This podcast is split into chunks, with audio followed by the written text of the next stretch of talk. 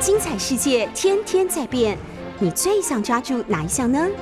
跟着我们不出门也能探索天下事，欢迎收听《世界一把抓》。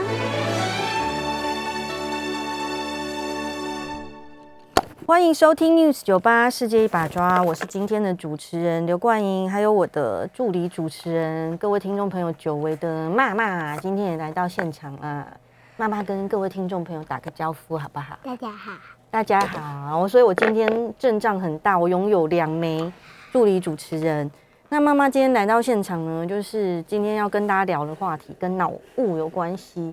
但现在医学界有一个还蛮酷的新名词，叫做家长雾。就是家长也会有很严重的脑雾的状态，所以待会后面几节呢，就要跟妈聊一下那个家长雾的状态。那第一节呢，照往例的要跟大家分享一下最近的节气跟呃新闻跟天后的状况，因为最近每天下午都是连番的大雨，所以也正式进入了那个下午的午后雷阵雨的季节。七月七号呢，就是明天。明天是到了什么节气？是农历呃节气中的小暑。小暑的就意味着那个气温会变得很高，多雨，湿度大，天气闷热，而且气压低。俗话说“小暑过，一日热三分”，也就代表七月七号小暑过后呢，天气肺夜来夜热。那我们在小暑的这个节气中间有什么养生禁忌呢？哎，对了，那个有空的观众朋友可以到直播的现场看一下我们那个现在 News 九八在 YouTube 上面的直播。那我的助理主持人有春赵王丽又霸占了 C 位，就站在正中间，仿佛它是一个巨大的麦克风这样。然后刚刚讲到小暑，就是明天到来就是一年当中的小暑了。以下呢，民俗专家、节气专家有提醒大家七件小暑节气中你应该要注意的事情。第一点，我觉得个人非常的受用，因为大家常常会误费，是什么呢？第一点，那个民俗专家说，忌单纯进补。单纯进补是什么意思？就是说，呃，小暑的时候，因为那个常年就是长日高温，又一直下雨。所以很多人就会在这个时刻生病了。那很多人就会觉得，哦，那可能是因为我体虚，我体弱，所以我就要进补。那专家就是说，如果认为身体虚弱急需进补，在这个季节你用这个方法应对，就是大错特错了。所以会使暑热不易消退，或是你的身体本来已经逐渐消退的暑热，就会再卷土重来。总之呢，你的身体如果在小暑的季节急性进补的话，身体状况就会变得更糟。所以我们在避暑之余，要维护人体正常的阳气，保护元气，避免受伤害。那尊生八战，这个是一本那个养生的古书，上面有说须以须臾止阳，以消暑气，说明养保护身体的阳气，有助于消暑。避暑可以防止氧气的消耗，所以小暑的关键是不要中暑，要避暑。第二点呢是大家都知道，但是做不到的，叫做忌喝冷饮。毕竟我本身也非常爱喝冷的饮料，很多人喜欢以喝冷饮、吃冰淇淋、雪糕等冰品来降暑。对，就是要说你，你是不是刚吃冰淇淋？对。那专家是不是说不能吃？为什么？哦，为什么妈妈告诉你不对？是主持人我来告诉你。我们在节目上抛弃亲子身份，我们就是专业主持人两个。就是大家以为吃了以后就可以解暑，比较不会热，非但不能降火，会对身体造成伤害。专家说，因为你的身体很热，但是吃冰的东西进去，就对身体的器官都。可是我偶尔才吃，偶尔才吃，没有天天吃，对不对？嗯。所以天天吃就会对身体不好，是不是？所以不能天天吃冰淇淋哦，吼，我哪有？也不能天天吃冰的。那第三点，专家是说切忌曝晒，然后衣着要选淡色，这个大家应该都知道啊。衣着要选对，就是穿淡色衣服，像我们两个今天这样子。为什么？哦，因为专家说，你知道深色的衣服很容易吸太阳光吗？所以你看，如果像我们的气质巴丁今天穿的黑黑的，有没有？然后巴丁跟牛牛两个人一起去晒太阳。然后跟我们这组一起去晒太阳，谁比较容易中暑？谁比较？不是深色衣服的人比较容易中暑，所以巴丁去穿黑色去晒太阳，跟我们穿白色去晒太阳，谁比较容易中暑？我吗？对不起，但我再 Q 一次，巴丁穿黑色去晒太阳，跟我们穿这样白色去晒太阳，谁比较容易中暑呢？嗯，就是巴丁，对，巴丁跟牛牛黑色的那一组。恭喜你在第三次终于答对喽，就是黑色的那一组比较容易中暑，所以医生就说，如果你要出门办事的话，要穿浅色的衣服，像是白色啊、粉红色啊。淡色系这种就不会把太阳光全部吸在身吸在身上。第四点呢，坐办公室的人可能很难去改善，叫做忌长时间吹空调，因为大部分的办公室都是一整天开着的，而且很多办公室都开得很冷。我记得我年轻的时候呢，在外商公司上班，然后就是在台北的知名科学园区、科技园区里面。那科技园区那可能都是中央空调，然后开的超级冷，然后每年到这个小暑的时间点，办公室的玻璃都冷到起雾哎，因为里面的冷气实在是开太强了。那医生说，空调是感冒并发的罪魁祸首呢。它虽然有很好的制冷效果，能够给身体带来及时的舒适感，但是也给身体带来感冒病菌侵犯的机会，而且非常的高。第五点，医生的叮咛是说，忌熬夜。就是小暑节气里面呢，气温高、温度大、天气闷热，所以要记得身体的调节，不要太晚还没睡觉。怎么了？嗯，可是我们不是都每天开冷气睡觉吗？对。然后医生的意思是说，不要一整天吹，睡觉的时候吹一下是可以的。可是我在学校也有吹耶。对啊，那你就是偶尔会出去户外一下，对不对？不会整天吹嘛，对不对？可是我我在公婆家也有吹冷气。嗯，那就不要整天吹，中间要出去一下，有没有？这样子，哎，这样听众朋友都知道你整天的作息。好，然后第六点呢，倒数两个建议就是忌大量劳动，就是讲的是户外的部分，每天的作息应该是规律的，因为这个很容易理解。如果长时间在小暑的节气中在外面曝晒，那你就很容易就中暑了，跟前面讲的事情是一样。第七点呢，宜静心让气血和缓。其实从那个进入到夏季，然后秋呃春转夏，然后到夏至一路到小暑，医生都给大家差不多的建议，就是绝对减少发脾气的机会。天气炎热呢，大家容易烦躁不安、易动肝火，而且很容易爱睡觉，精神也会不好，所以就很爱发脾气嘛。那大家就是要早点睡，把精神状况调整好。这是在这个小暑的节气中给大家的一个建议。那今天慢慢来呢，一开始就是从画面上可以看得出来，就是让他再画一个东西这样，因为之前那个上一节上一集的节目。就是有跟大家分享说，暑假快要来临了。那对于大部分的父母，因为哦，暑假已经来临了。对于大部分的父母，暑假就是校门开比鬼门开还要恐怖哦，因为小朋友都全部放回家了嘛。那上个礼拜我们就聊到说，小朋友暑假到底要干嘛？要怎么练习注意力？那我本周在亲子天下看到一篇很好的文章，就跟大家分享说，在家抗疫好无聊。免费有声书博物馆绘图本资源一次看，那文章中有介绍几个网站的 source，其实都蛮不错的，所以我今天就在大家面前先实验了第一个画画类资源。这个网站叫做，哎，以下不是置入，是那个就是我看杂志所得到的资讯，叫 Super Coloring，就是超级着色，color 就是着色跟颜色那个字。我也想要。哦，你现在就在 Super Coloring 啊？你现在这个就是，可是这个嗯，看起来很好。它你画的那么漂亮，就会变成这样子。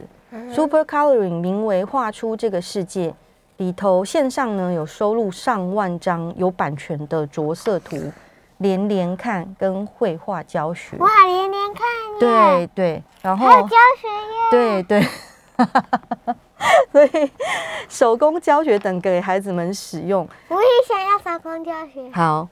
回家我们可以来研究一下。你今天先表演着色给大家可。是我们，可是我等一下要去上课，对对对，没错，晚上可以来手工教学一下。可是我晚上要看卡通。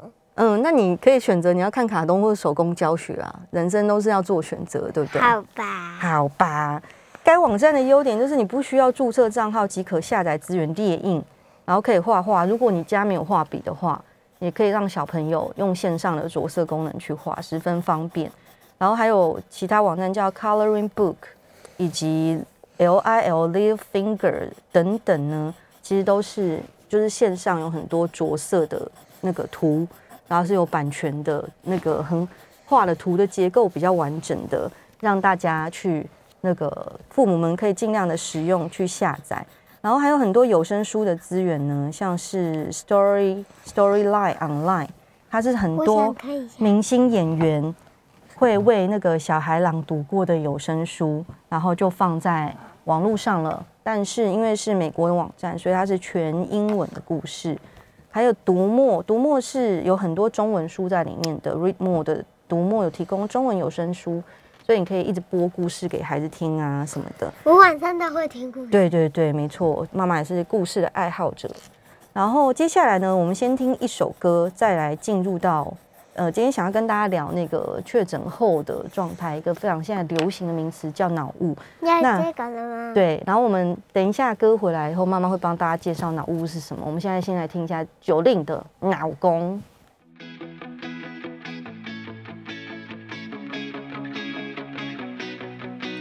中了头奖，喜从天降，我只能用大奖形容。起床看到你就吃饱了。哦啦啦嗯啊啊啊！你听错我没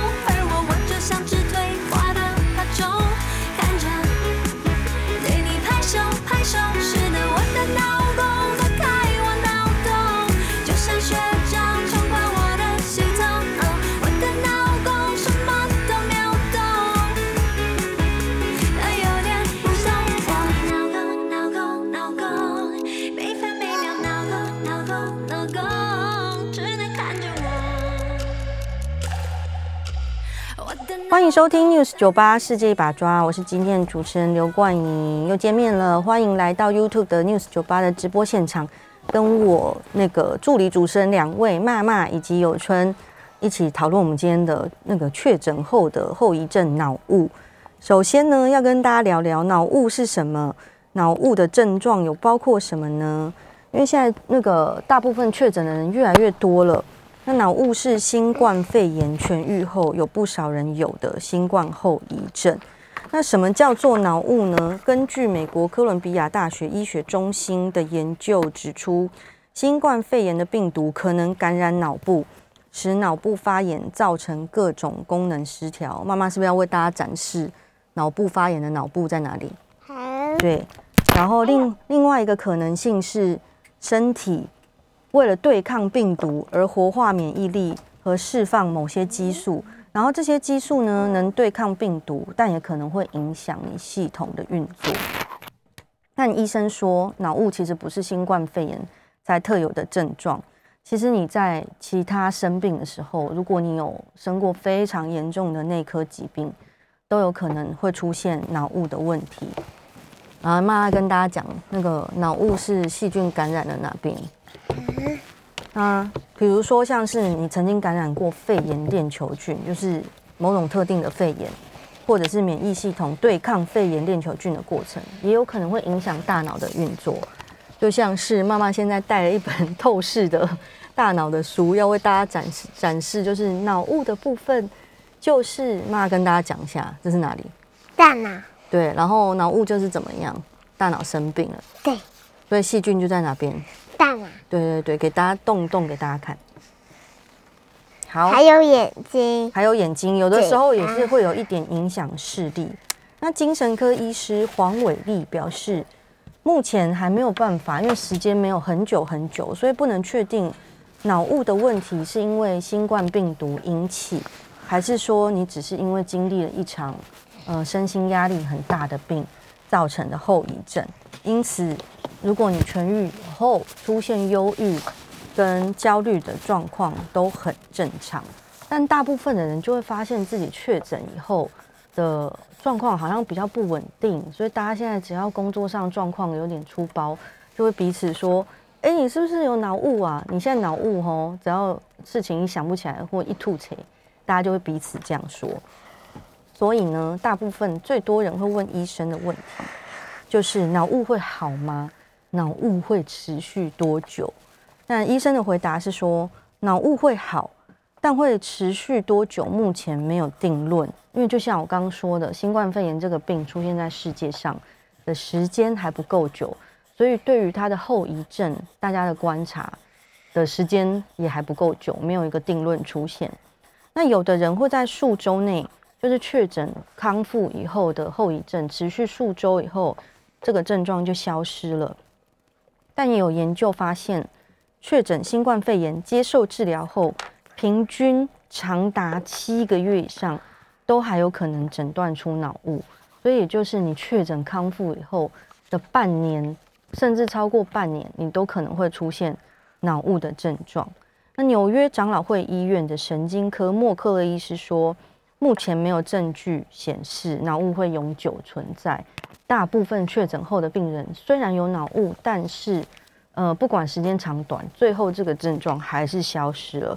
大部分人都可以自然痊愈，所以乐观正面的态度很重要。正面的态度可以改善大量的改善负面的情绪和想法，因为脑雾这个病哦是会影响你的思考速度跟你在事情的判断力跟反应。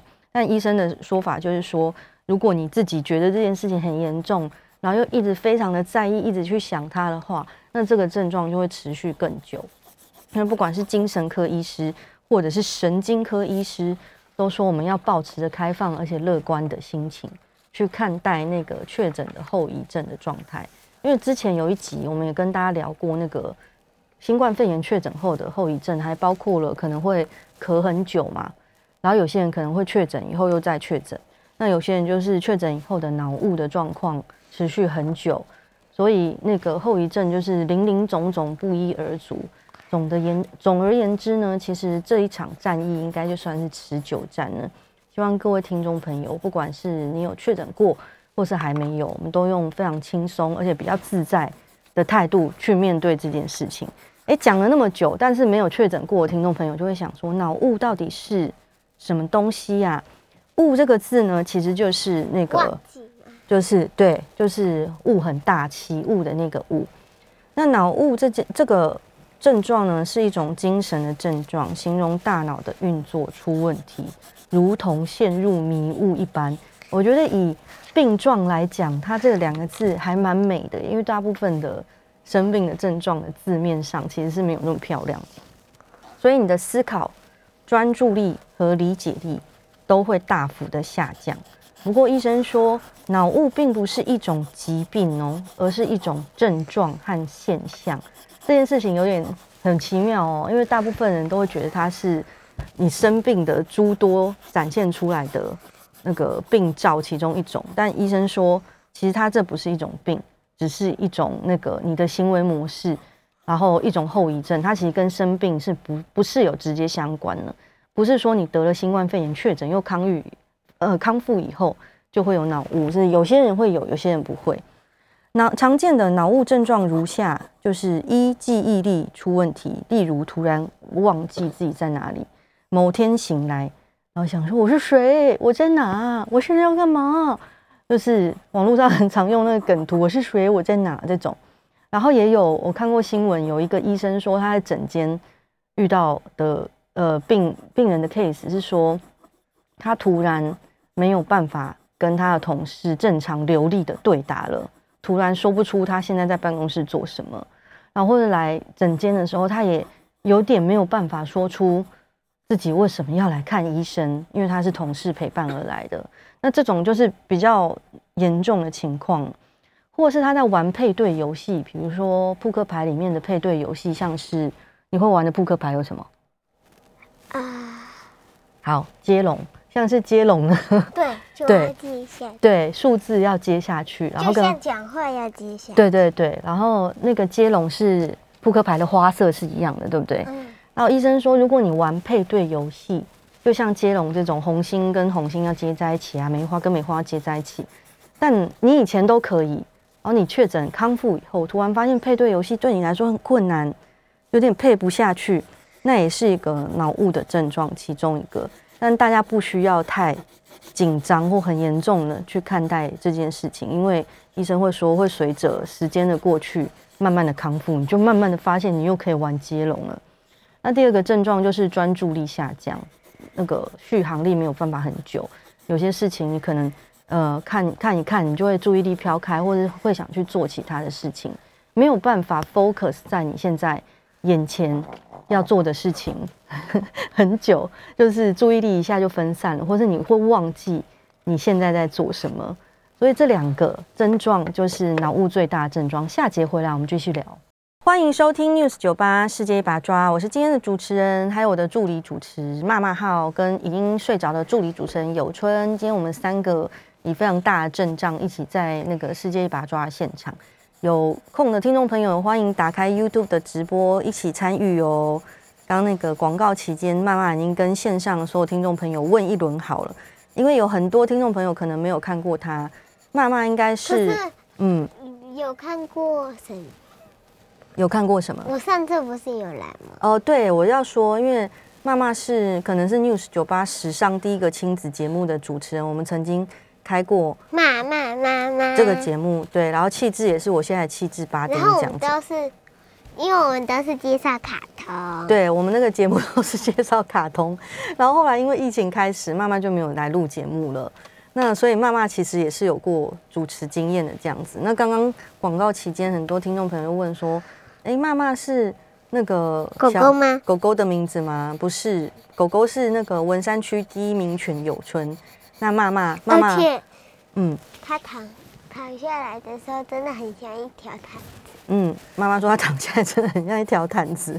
那妈妈呢？她为什么会叫妈妈？其实是因为她小时候超级爱哭，非常爱哭，就是哭到那个，因为我做完月子有请一个月嫂在家里嘛，在月子中心住了一个月，然后出来又请月嫂在家里带妈妈一个月，然后后来我就是请月嫂在家里带妈妈，然后我自己出去逛街放风一下，毕竟你在家里已经在室内关了一个多月了。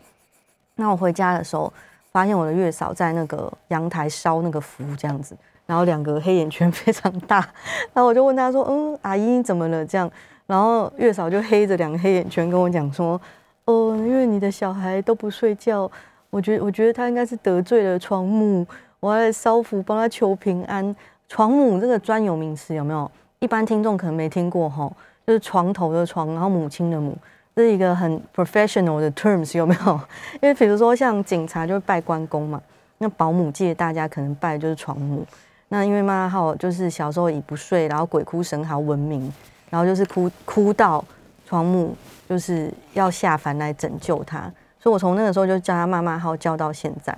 那关于他不睡觉这个历史讲起来真的是很恐怖，因为所有坊间可能父母用过要让小孩睡觉的招数，我都有用过，包括什么白噪音要打开呀、所以就是妈妈小时候很多时间都睡在厨房，要听那个抽油烟机啊，然后还有又有其他爸妈跟我讲说，我睡过厨房，对对对对对，我的不天哪不要太激动，那都是过去的事了，人生都是有一些过去。现在我有自己的房对对，你现在有自己的房间了。然后那个还有爸妈跟我讲说，爸妈朋友跟我说，小孩最喜欢的白噪音就是吹风机，知道为什么吗？因为宝宝在妈妈的肚子里的时候，他其实对外界的声音听到是比较微弱的，那他大部分听到的声音是母体的血管的声音，但血管中血液流动的声音是那种轰轰轰轰轰，就是像吹风机这种。所以我的爸，其他妈妈朋友就跟我说：“啊，你就开吹风机给他听啊，轰这样子。可是这样不会很浪费电吗？哎呀，只要你睡着，要多少电我都 OK，因为你就是不睡。所以那个时候我也用了吹风机那招，然后我就打开我最爱的日系 P 牌吹风机，然后在妈妈旁边狂吹猛吹。到后来妈妈还是没睡，但我睡着了。我醒来的时候，我的头发已经吹成就是怎么样？抱在头。对对对，樱木花道那种，就是枕枕头往那我上冲。就是不睡吗？你不睡，你可以告诉我为什么吗？所以我在干嘛？是不是？可能在滑 iPad 吧。我从晚上到早上都不睡。对啊，竟然可以一直都不睡，是不是很恐怖？对呀、嗯，是不是很厉害？那你现在为什么动不动就要睡？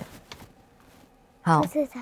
妈妈断电了，那所以那个嗯，就是什么？那你的头发就吹成爆炸。对对对，为什么你很在意我的发型 是什么样子？我现在很漂亮，不就好了吗？我刚想要轻轻划过爆炸头这个点，你问一次就算了，你现在还问第二次，为什么要带着大家一起想象？重点是你不睡觉、哎，好这样，好恐怖，这样我不会有黑眼圈吗？你说一个婴儿 为什么不睡觉也不会有黑眼圈？这是一个好问题。下次我遇到医生朋友，我再问他。哎、可是如果你看到婴儿小宝宝，然后这两圈有黑眼圈，是不是也蛮恐怖的？没有看过这种婴儿吼。总之，你那个时候也不会有黑眼圈，所以跟大家解释一下，那个我的助理主持人妈妈好，为什么叫妈妈好，是因为这个原因。然后曾经被床母拯救过的妈妈，现在睡觉就非常的规律了。啊而且我都会赖床。对对对对对，今天要跟大家讲到脑雾这件事情呢，是因为现在很多身边朋友都有这个症状。那脑雾到底还有什么症状？我们刚刚上一节跟大家分享到说，曾经最大的症状就是那个记忆力出问题。我是谁？我在哪？还有专注力下降，你做事情做一做以后，注意力就飘开。然后第三个很常见哦，就是确诊后，很多人会觉得头很痛、头很晕，然后常常站起来就会一阵晕眩。这样，以前你可能没有贫血，但确诊过后就会一直觉得好像平衡感比较不好。然后第四个症状是没有办法静下来思考，会觉得脑袋的思绪很纷乱，好多念头。是，请说。就是我打疫苗的时候，嗯我也有头晕，哦，对对对，因为妈妈也去接种过幼儿的疫苗第一剂了。然后我也有吐。你也有吐，对，妈妈打那个疫苗的后续的反应非常的严重，所以也算是那个所以，嗯很勇敢的。所以我从早上到晚上都不吃东西。对对对，因为你是在吐吃不进去啊，对呀、你那天就是一个小喷泉，对不对？呃对。然后第五个症状呢是会非常的忧郁跟焦虑。第六个症状呢其实是最呃有点吓人的，然后也是比较需要去关注的也就是按照它的颜色。对，可以，你想涂什么颜色就可以。，OK。然后最后一个症状呢，刚刚医生就是说，最需要关注的是理解力的下降。如果你平常那个确诊前其实没有口语理解的问题，但是你确诊后突然发现你口语理解的能力越来越弱，那就是需要去长期追踪跟看医生的。那有医师分享说，有些人严重到他突然话是讲不清楚，但他其实没有什么其他中风的征兆，他就是话讲不清楚，而且有些人严重到仅能靠文字沟通，突然没有办法好好讲话，他只能写字，然后他也不太能听懂人家说什么，人家也要写字跟他沟通，所以这样子的状况就会比较需要关注。所以上面那几个大概七大症状，那听众朋友听了以后，如果你曾经确诊过又康复了，可以 review 一下自己现在的状况，有没有需要去跟医生 follow 一下的。那所以文章中有提到说，脑雾需要看医生吗？因为脑雾的问题呢，其实他说起来也不是说很病痛还是怎么样，但是会大大的降低你的生活品质。那么脑雾到底有没有需要看医生？医生的说法是说，大部分的患者其实是会自己痊愈的。不过也有医生的提醒，就是刚刚讲的七个症状，就脑雾的问题呢，有一个很关键的观察期，也就是如果你在确诊后的两到三个月，这个症状没有越来越好，反而越来越严重的话，或是你出现染疫前没有过的症状，注意哦，是你确诊前没有过的症状。如果你本来理解力就有问题，你本来讲话就比较含蛮，那医生就说，那你就是 as usual 而已，就跟你以前的你是一样的。但是如果你出现染疫前没有的症症状，比较严重的，像是你可能会觉得呃肢体有点麻木，然后或者是你讲话困难，就像我们刚刚说的，你的理解力慢慢的下降，或者是你身上会出现局部的刺痛，甚至刚刚妈妈有讲到说，因为是大脑的细菌感染的关系，你会觉得自己的视力不清楚，或者是有些人会出现短暂失明的状况。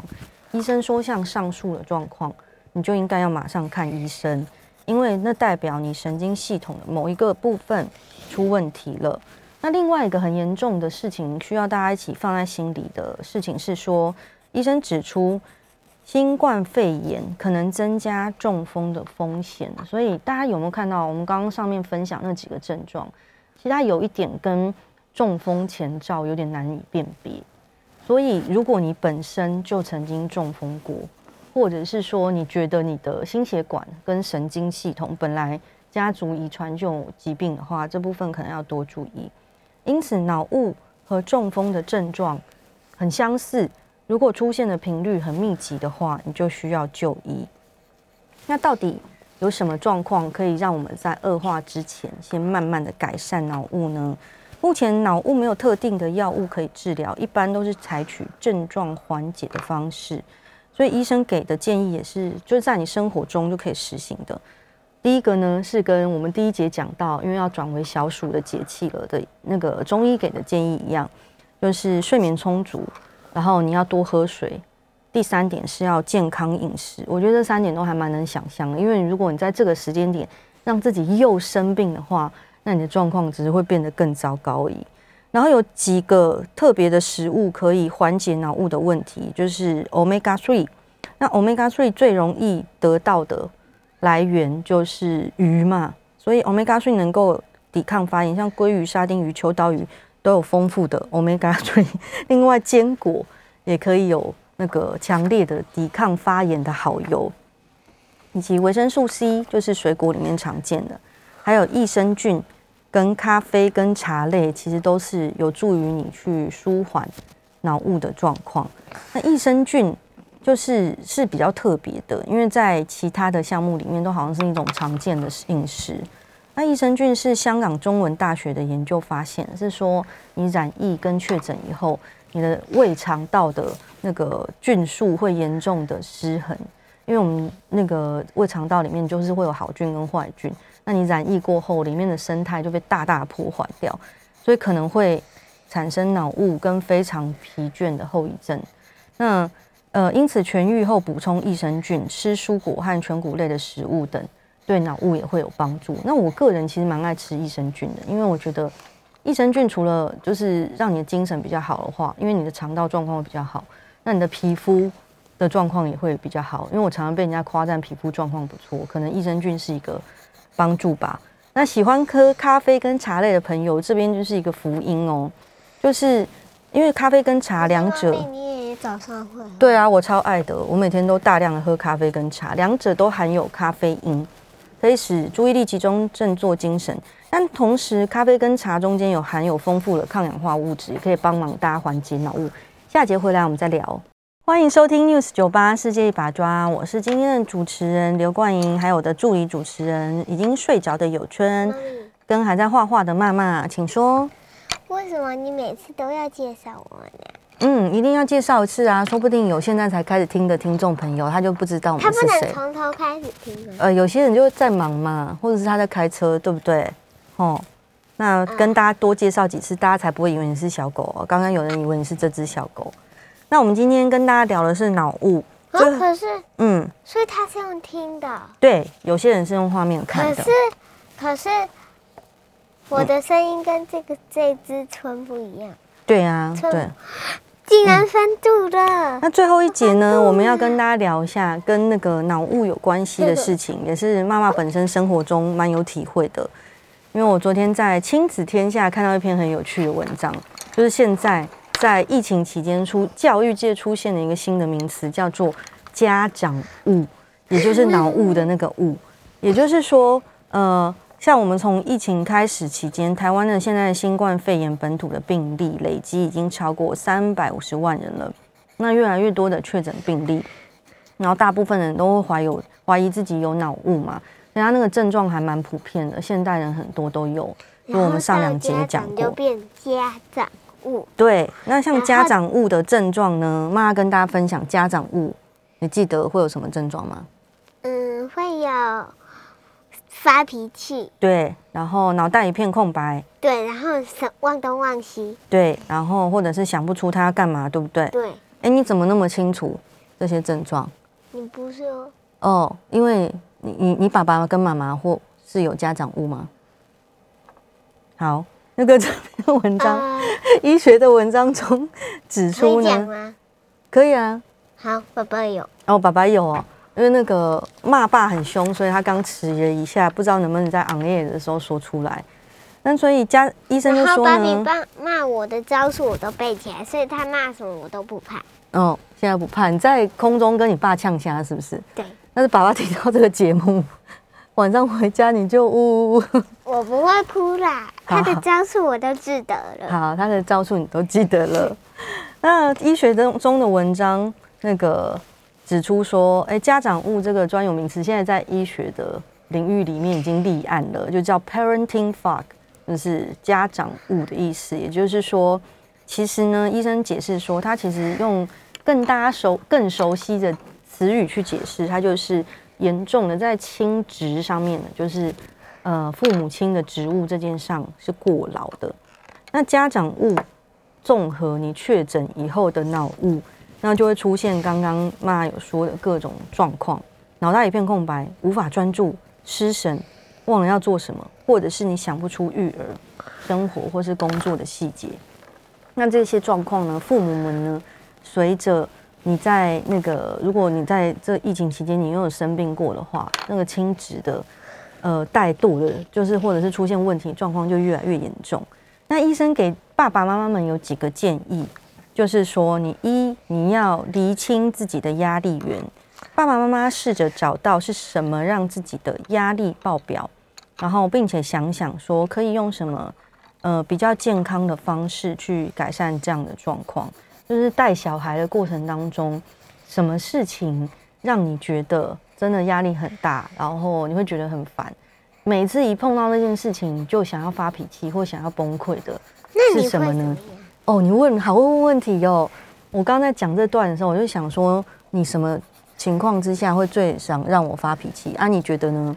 我我不知道，哦，因为我们家有两只小狗嘛，然后那个妈妈在家里的工作是要清理一部分另外一只小狗的那因为那只小狗是我的。对，然后的那个排泄物跟哦，只要我忘记，你就会发脾气。对，维持整洁的状态。那我因为妈妈也毕竟是一个小孩，有的时候就常常会忘记要去清理、维持家里环境她该负责的部分。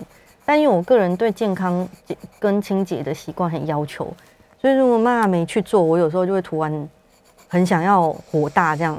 那还要什么时候你火大？嗯，很多哎、比如说你早上我们要来 news 酒吧的时候，然后你在床上一直扭来扭去，不想起床啊。可是我后来也跳起来呀。可是你后来跳起来的时候，说不定我也来不及啦，对不对？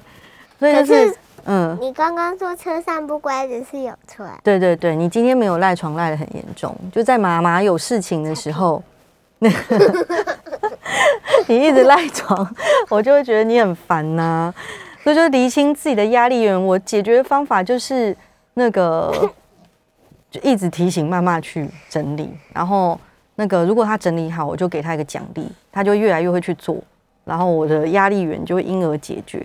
那赖床这个问题，就是更早叫他起床，他就不会耽误到我的行程了。还有第二个专家建议就是寻求支援，如果你的身边有朋友或者是父母愿意帮忙的话，就可以请他们帮忙补位。第三个是不要事事追求完美，因为嗯，不管是工作或是带小孩，生活中本来就有很多没有办法克服的事情。然后第四点呢，这个、跟前面所有的中西医给的建议是一样的，在疫情期间，不管你有没有确诊过，或者是现在要进入小暑的状态，所有的医生讲的话都是一样的。你要强迫自己多睡一点，父母需要充足的睡眠。嗯，你看，就说我每天赖床，对啊，所以你是说你需要充足的睡眠哦？嗯，不是医生北北说的是父母好吗？你现在在那边说自己需要充足的睡眠，因为很多爸妈呢，因为白天就忙着，晚上回家顾小孩，所以小孩好不容易睡着了，那你就会忍不住在旁边狂划手机，因为那是你珍贵的密探，所以你在睡前划手机，你就更不容易睡着。所以呢，医生说你要谨记，如果小孩睡了，你就赶快去睡，然后就算你早上比较早起来，你的精神状况也会比较好，整个心情的状态会比较好。那后面三点的建议跟脑雾的改善方法雷同，就是你要注意运动，然后多吃含富含 omega three 的饮食，还有最后一点蛮有趣的，他是说有爸妈的，呃，不是有爸妈 有小孩的父母呢，你要建立一定的比例以上，要跟其他的成人互动。那比如说，你大部分时间如果都是在带孩子的，那你的精神压力会蛮大的，而且你讲的话题大部分就是跟小孩聊的那些，那心情可能会也会觉得有点不好。所以医生说，跟孩子在一起的确很有趣，不过跟其他大人互动也很重要。就算只是闲聊一些不是很有建设性的话题，其实也是很能帮助你恢复生活的频率这样子。那最近有个有趣的活动哦，上礼拜有带妈妈去，哇，嗯，妈妈上礼拜去桃园看了什么活动？大溪大溪，呃，最近有一个蛮有趣的文化活动，在桃园那边，它会进行到七月的二十几号，叫做大溪大喜。妈妈去那边看到什么？关公、嗯，还有呢？关平哦，关平是关公的儿子，不是是吧？甘呐，哦，甘哦，甘的儿子，甘呐、所以不是不是 亲生儿子，是干儿子。大喜大喜就是呃，然桃后还有嗯周仓、对七爷八爷，还有什么对最后城隍爷，对，因为大喜大喜就是是桃园一个很重要的文化盛事。上个礼拜带妈妈去看，蛮有趣的，推荐给各位听众。因为桃园是台湾应该算是公庙跟土地公庙最密集的县市，所以他们每一年在七月的时候就会办一个呃，有点像有把设计力导入的一个公庙巡演的活动。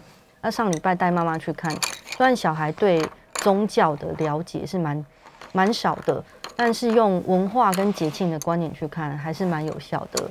所以，我现在最近在看《三国演义》，嗯嗯嗯，妈妈最近在看《三国演义》，就是对于那种故事性，小孩还蛮能理解的，所以在这边我我现在喜欢喜欢三国演义。哦，好，现在喜欢《三国演义》，就是如果有那个暑假来临了，还没有看过《三国演义》的小朋友呢，嗯、爸妈可以推荐给你们，有儿童版的《三国演义》的卡通，虽然还蛮好看的。然后现在出到五十二集，其实它同很久，它已经出到它二零一六年就出好，那我们节目今天到这边也差不多了。妈妈给大家看，我们第一节的时候有说有很多线上的资源可以着色，那妈妈现在画还没，没关系，就画到哪里给大家看一下。我们 Super Coloring 跟什么 Color Finger 的网站，就是会下载像这样的图，然后再加小朋友就可以画给大家看哦。然后可以还有打，哎呦，打那个打发暑假的时间。那今天很高兴跟大家聊那个脑雾的话题，以及谢谢我的助理主持人骂骂跟有春的帮忙。今天的节目就要在这边告一段落了。妈妈跟大家说，下礼拜三再见。嗯，可是我会不会来呢？嗯，就是不管就是我。可是应该是你要讲，好，那下礼拜三再见喽！谢谢各位听众朋友，拜拜。